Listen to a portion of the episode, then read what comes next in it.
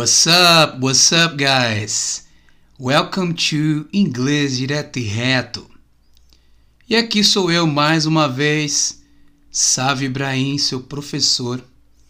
E hoje falaremos de um tema muito importante. Não que os outros não sejam, mas esse é um problema recorrente. É um problema recorrente com os meus alunos e é um problema que eu vejo amigos que estudam outro idioma falarem para mim. Que é o quê? Como estudar. Parece muito simples. Nossa, sabe, que, que bobo esse tema. Mas as pessoas não sabem estudar. Nós recebemos enxurradas de conteúdo, textos, áudios, vídeos, gramática e não sabemos colocar isso de uma forma organizada.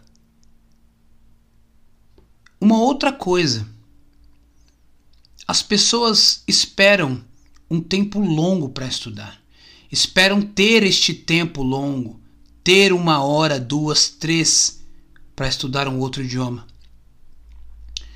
Só que aqueles 15, 20, 30 minutos de intervalo de ociosidade já são suficientes para você estudar inglês ou um outro idioma. É melhor ter a disciplina de estudar todos os dias por um período curto do que esperar ter um tempo maior para estudar e passar a semana inteira sem ter tocado em qualquer conteúdo. Galera, não tem segredo. Pega aquele cafezinho, aqueles 15 minutos do café. Pega aqueles minutos que você olha o Instagram, dá aquele aquele confere no feed, nas curtidas. Eu tenho certeza que o tempo que você pega para ouvir um áudio em inglês ou ver um vídeo, ou escrever algumas frases, ele é muito mais curto do tempo que você fica nas redes sociais. Eu me incluo nessa, tá? Eu me incluo nessa. Pessoal, nós precisamos organizar um cronograma, um cronograma semanal para estudar. E eu vou passar para vocês agora esse cronograma. Então, vamos lá. On Monday. Na segunda-feira. O que vocês farão na segunda-feira? Início de semana, dá para pegar leve. Pega um áudio que o seu professor te passou. Ou se você estuda sozinho, por conta, a internet está cheio de coisa boa, cheio de áudios, vídeos, regras gramaticais. Vai lá na internet, pega um áudio Geralmente o áudio ele vem com a descrição também escrita para você treinar o reading, a leitura. Tá certo? Mas vamos lá. On Monday, na segunda, você vai pegar este áudio e você vai ouvi-lo quantas vezes for preciso. Você, ah, sabe, eu só vou ouvir, só ouvir. Pega leve com você na segunda-feira. Só ouve. Tá certo? Quando for on Tuesday, na terça-feira, além de praticar o listening, vocês praticarão o reading, que é a leitura. Lembra que eu falei que é possível você ter áudios e a parte escrita do áudio? Então, na terça-feira você vai pegar o áudio, ouvir, porém ao mesmo tempo você vai ler. Assim você vai praticar o listening e o reading, a leitura. Pode ser o mesmo áudio da segunda-feira. É importante que seja, inclusive.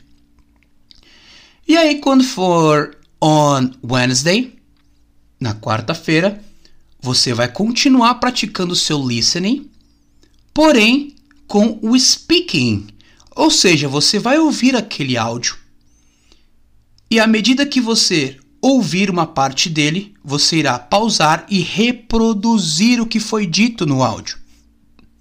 Tá certo? Assim você continua praticando o listening, a audição, porém agora com o speaking, a fala. E aí chegamos on Thursday. Na quinta-feira, você vai praticar gramática. Regras gramaticais dos tempos verbais presente, passado, futuro. E aí você vai estudar as regras, escreva frases nos tempos verbais, frases afirmativas, negativas, interrogativas. Esqueça o áudio nesse momento e foque nas regras gramaticais. Isso na quinta-feira. E aí chegamos on Friday, na sexta-feira. O que eu vou fazer na sexta-feira? Writing, escrita. Escrita livre. Ô Sávio, eu vou escrever sobre o quê? Você escolhe. Escreva sobre sua semana, como foi a sua semana. Assim você pratica o tempo verbal no passado. Escreva sobre o que você vai fazer na semana seguinte, assim você pratica o futuro. Escreva sobre um filme que você viu, um livro que você leu.